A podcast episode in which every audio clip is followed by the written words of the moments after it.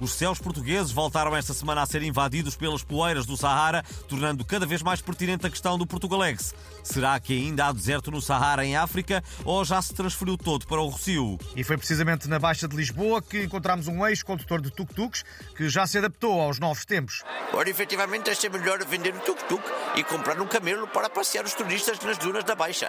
Com esta areia toda, o tuk-tuk estava sempre a atascar. O camelo é todo terreno e condiz mais com o deserto que agora se mudou para aqui. Quer dar uma voltinha no Areias? Uh, não, não, agora não, muito obrigado. E tenho aqui um outro senhor a querer dizer algo para o microfone, faça favor.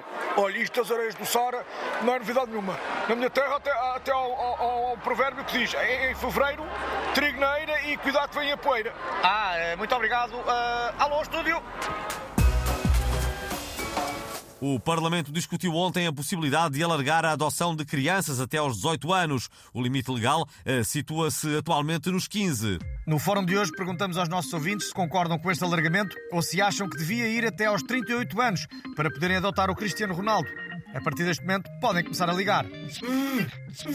E a primeira ouvinte em linha chama-se Etelvina Lopes e é florista e coach intestinal. Muito bom dia. Ora, bom dia a todos. Eu acho que em vez da idade uh, deviam estabelecer um limite de altura. Uh, podiam adotar-se pessoas que tenham até um metro e meio, por exemplo. A partir daí uh, já fica esquisito.